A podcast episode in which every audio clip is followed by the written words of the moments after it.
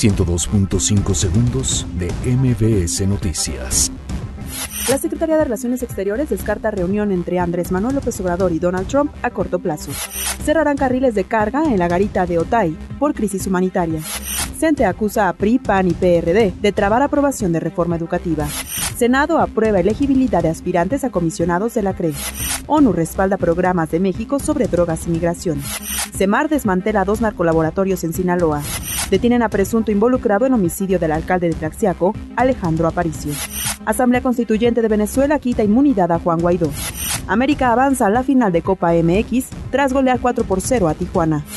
Villarreal y Barcelona empatan a cuatro goles en la Liga de España. 102.5 segundos de MBS Noticias.